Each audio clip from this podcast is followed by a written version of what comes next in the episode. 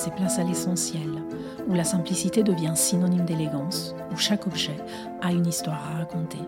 Et si c'était chez vous?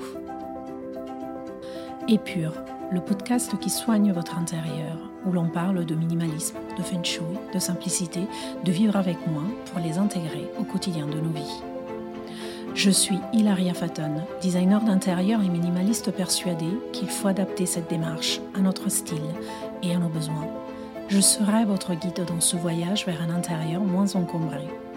On sera ensemble pour des épisodes courts, parfois même des épisodes pilules, avec des réflexions rapides et percutantes, et de temps en temps avec des invités inspirants pour un partage plus en profondeur. Installez-vous confortablement car nous allons partager ici astuces et conseils pour vous aider à aménager avec moins, mais toujours avec une touche de style et de couleur. Bienvenue chez Épure.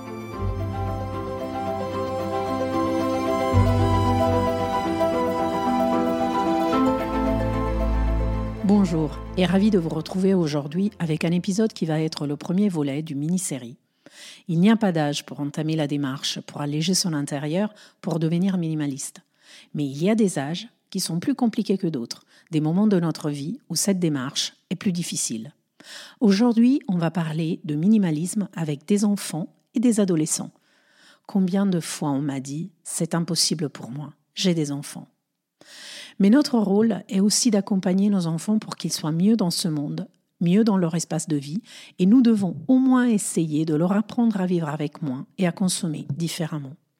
Éducation et apprentissage sont les deux paramètres essentiels à tenir en compte pour apprendre les étapes à suivre pour changer nos habitudes et pour comprendre ce dont on a besoin sans passer forcément par la case privation qui risque de nous faire regretter la démarche pour revenir à un mode de vie de consommation compulsive et d'accumulation sans relâche. Les enfants grandissent dans l'environnement qu'on leur propose. Si on accumule, ils font de même. Si on consomme sans réflexion, ils font de même. Ils font ce qu'on les autorise à faire et ce qu'on leur apprend à faire. Si vous avez écouté l'épisode introduction, l'épisode 0, je vous racontais comment je me suis approchée au minimalisme la première fois. À quel moment j'ai eu cette envie dans ma tête de ne plus revivre cette boucle infernale du j'achète, je consomme, j'accumule, je trie, je laisse partir. C'était en 2009. Nos enfants étaient petits à l'époque, ils avaient 2 et 5 ans. Autour de nous, tous nos amis avaient des enfants du même âge, qui avaient des chambres souvent petites, recouvertes de jouets, souvent pas rangées et souvent abandonnées en cours de journée. Au moment de cette prise de conscience, on vivait dans un appartement aux jouets omniprésents. La chambre des enfants était petite et ils déménageaient les jouets dans le salon, qui était petit aussi, tous les matins. Et le soir, je ramenais à nouveau tous leurs jouets dans leur chambre. C'était un jeu en soi tous les soirs et tous les matins. Il y avait cette espèce de migration de jouets d'un bout à l'autre de l'appartement. Quand on a aménagé dans un appartement plus grand, ils avaient une chambre, toujours partagée, mais qui faisait presque trois fois la taille de la précédente. Cette fois-ci, je ne voulais absolument pas de transhumance de jouets et on a réfléchi à mieux organiser leur chambre. On a aménagé un coin sommeil et moment calme avec une couleur foncée au mur et suffisamment loin de la fenêtre pour qu'il n'y ait pas de stimulation extérieure. Le reste de la chambre, par contre, était intégralement destiné au jeu, avec un rangement bas qui était à leur portée et à leur hauteur, avec des tiroirs et des paniers pour qu'ils puissent accéder facilement au jeu qu'ils voulaient. Mais surtout, ensemble avec eux, on a passé en revue tous les jeux en leur possession. On a gardé uniquement les jouets avec lesquels ils jouaient véritablement et on a donné les autres. Le rangement était efficace, certes, mais il était sommaire. On avait un tiroir à voiture, un tiroir à figurines, un tiroir à Lego et encore quelques autres petits placards et petits tiroirs. Mais ça leur permettait de trouver facilement ce qu'ils cherchaient et surtout de ranger rapidement avant le dîner, le soir venu, pour retrouver une chambre apaisée au moment de la lecture avant le sommeil. Le fait d'avoir des rangements adaptés à leur petite taille leur permettait aussi d'être indépendants dans cette action, une fois que nous, les adultes et les parents, on leur disait ce qu'il fallait faire. Tous les ans, au mois de novembre, toujours ensemble avec eux, on réconsidérait leurs jouets. Les enfants grandissent vite et leur passion évolue avec leur âge. Ça ne sert à rien de garder des jeux qui ne sont plus adaptés, surtout quand il n'y a pas de plus jeune fratrie qui peut en bénéficier. On regardait ensemble avec quel jeu ils avaient joué régulièrement, quel jeu était encore de leur âge, quel jeu avait une importance sentimentale. Et c'était à ce moment-là qu'on remplissait le panier pour les autres enfants, des enfants qui avaient moins de chance qu'eux et qui pouvaient ainsi espérer avoir des jouets à Noël. Imaginez que d'autres enfants puissent jouer avec ces objets était une raison suffisamment valable pour eux pour s'en débarrasser mais ils ont surtout appris à se dire je suis trop grand maintenant pour jouer à ça, je n'y ai pas suffisamment joué pour avoir des souvenirs avec ce jeu, ce n'est pas la peine que je le garde, je le donne à d'autres enfants. Et on sait combien c'est compliqué pour les enfants, souvent, de partager. C'est un concept qu'ils n'ont pas instinctivement et qu'ils sont amenés à apprendre dans leur vie à l'école, mais aussi dans leur vie avec les frères et sœurs, les cousins, les amis en général. On a poursuivi ce rituel pendant des années jusqu'à l'adolescence, jusqu'à quand ils n'ont plus eu de jeu dans leur chambre. Je ne leur ai jamais imposé cette routine, je ne les ai jamais obligés à décider de donner un jeu qu'ils ne voulaient pas donner. Mais j'étais avec eux, je les accompagnais, c'était un moment partagé, mais ce n'était pas un moment de privation ou un moment imposé. J'étais juste là pour leur dire, on va le faire, c'est le mois de novembre, c'est bientôt Noël. Certainement, nos enfants avaient moins de jouets que leurs copains, mais ils avaient de quoi jouer tous les après-midi, tous les soirs, tous les week-ends. Ils étaient ravis. Ils n'ont jamais été en manque, même si en réalité récemment ils m'ont accusé de les avoir privés de télévision.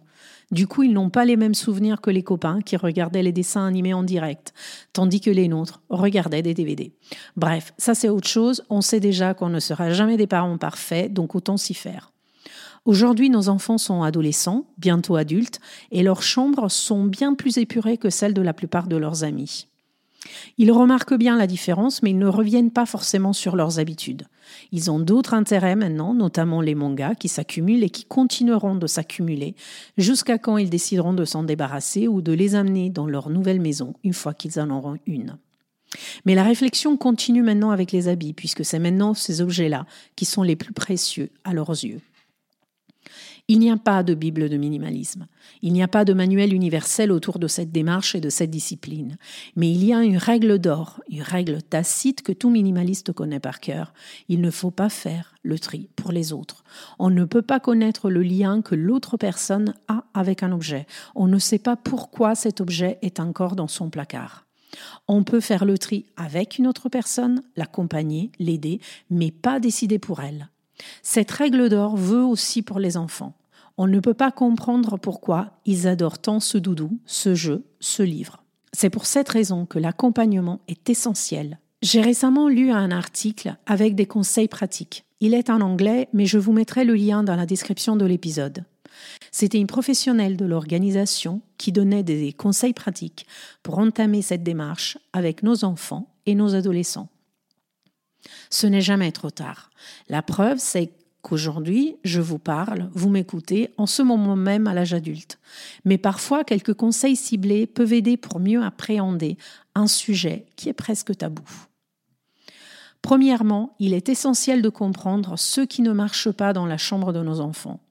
Il n'y a pas assez de rangement, il y a trop d'affaires, il y a des rangements pas suffisamment accessibles, mal organisés, impossibles à organiser, les raisons sont multiples. Les enfants et les adolescents peuvent avoir leurs avis sur la question, mais avant d'enclencher la discussion, il faut absolument que nous, en tant que parents, on ait une vision claire de ce qui ne fonctionne pas dans leur chambre. Il y a une chose qui reste primordiale dans cet accompagnement avec les jeunes en général, c'est l'exemple. Ils reproduisent ce qu'ils voient à la maison. On ne fait pas le lit tous les matins, pas la peine de leur demander de faire le leur.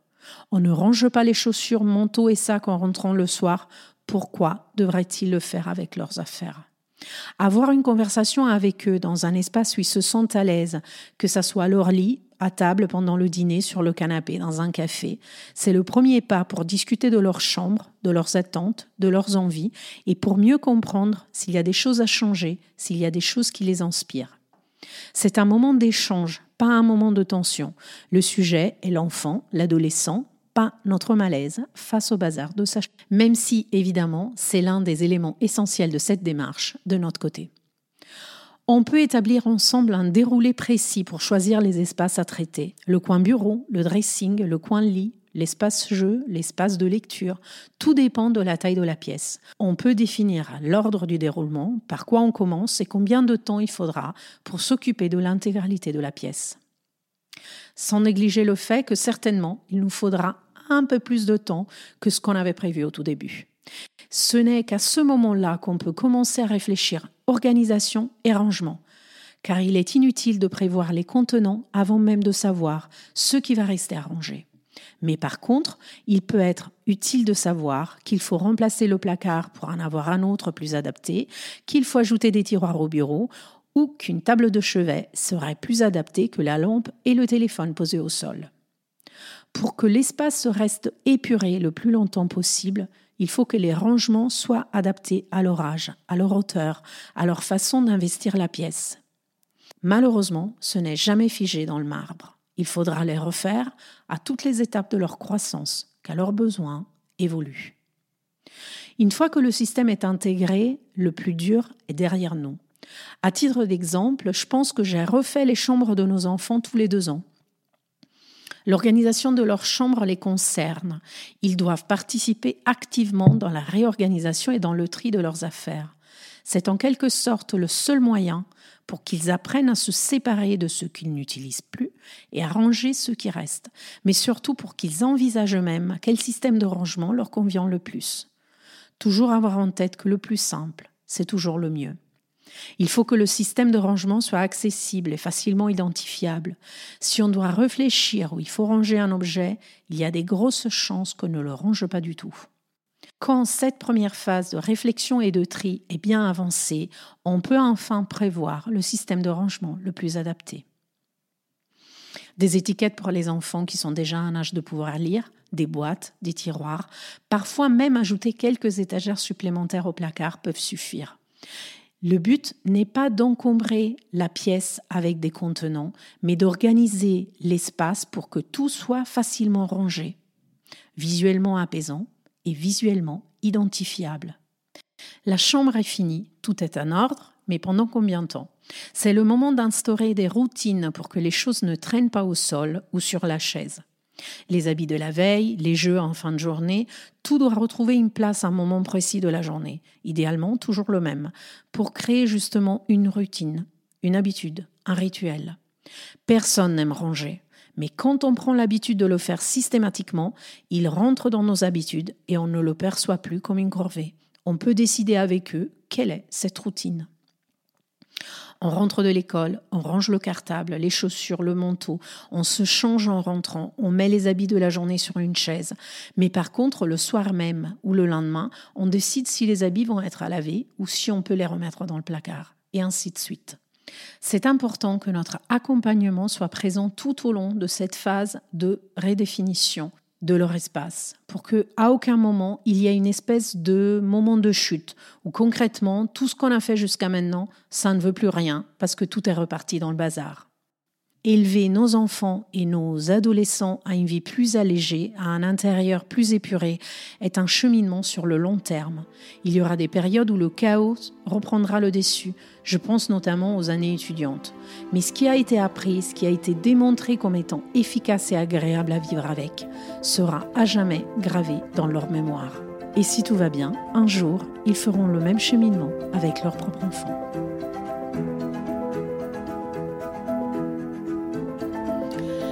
Et voilà la fin d'un nouvel épisode d'Épure. Merci d'avoir partagé ce moment ensemble. Si vous avez aimé, n'hésitez pas à vous abonner pour être informé des prochains épisodes et à partager avec vos proches en story ou sur d'autres réseaux. Si vous avez envie de poursuivre cet échange, je vous attends sur mon compte Instagram, Hilaria Faton, ou sur mon site internet, hilariafaton.com, où vous pouvez également vous abonner à l'éditorial la newsletter mensuelle où l'on parle de nos sujets préférés en toute simplicité. Et si vous écoutez sur Apple Podcast, des étoiles et un petit commentaire feront connaître Épure au plus grand nombre. Et vos retours feront ma journée. Grazie per avermi ascoltato e a presto.